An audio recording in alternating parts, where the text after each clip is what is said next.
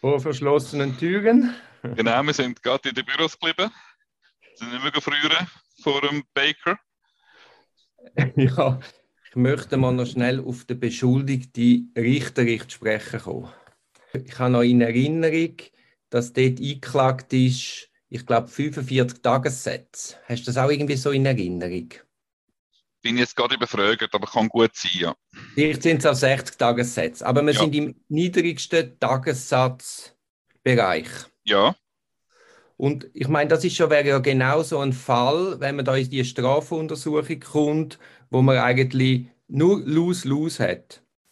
Also weißt du, der hätte ja sicher auch können einen Strafbefehl haben und mhm. dann du irgendwie wie die Wahl. Entweder du beißt in einen sauren Äpfel und akzeptierst irgendeinen Strafbefehl, wo du vielleicht findest, ist, ist rechtlich sehr fraglich, aber wollte ich mir das wirklich antun, in so einem riesen Prozess als Seitenflügel mitzugehen, Reputationsschaden selbst bei einem Freispruch immens. Jeder kennt jetzt die Geschichte und dann gar nicht zu reden von der Anwaltskosten. Ich meine, wenn du in einen Strafbefehl gehst, dann bist du ja, weiß auch nicht, paar tausend Franken.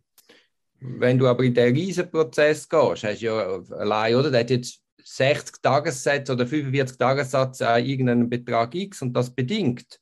Das steht ja in gar keinem Verhältnis von seinen Anwaltskosten, die er jetzt allein für die Hauptverhandlung generiert. Ja, und in der Zwischenzeit wäre im privaten Strafregisterauszug wäre die Verurteilung gar nicht mehr ersichtlich. Ich glaube, gestern hat doch der Beschuldigte Locher in der Befragung auch erklärt, ja, er hätte Strafbefehl ja, ist ihm ja angeboten worden, er hätte es eigentlich können akzeptieren aber er sei wirklich perplex über die Anschuldigungen. Er könnte das, er könnte das nicht verstehen und darum sei er nicht bereit, einfach so einen sauren zu beißen.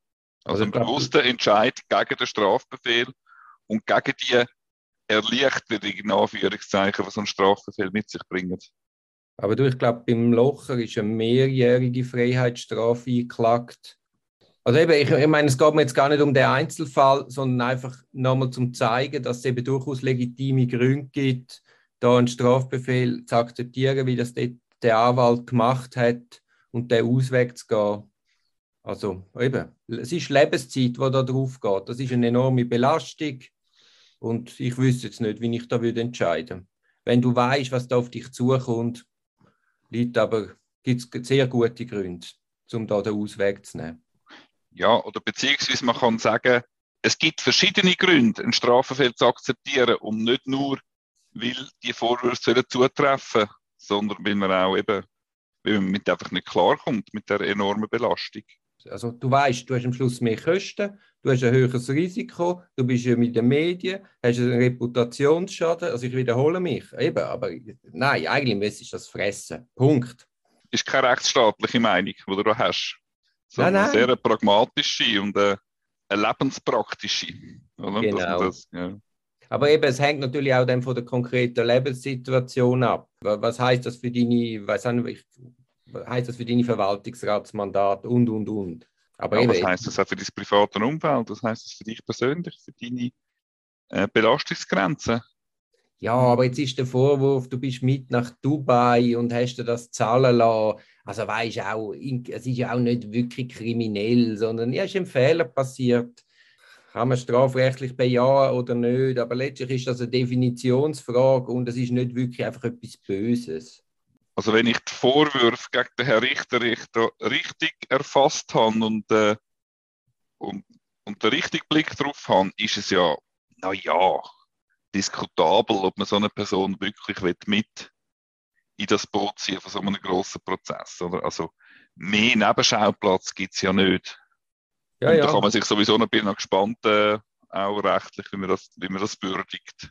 Ja, ja. Die angeblichen Verfehlungen, ja. Aber ja. eben, andererseits hat er natürlich auch einen Punkt. Also man kann auch sagen, also nein, eine Reise auf Dubai annehmen, da sehe ich strafrechtlich nichts Verwerfliches. Und alles muss man sich nicht gefallen lassen, sagt er sich vielleicht.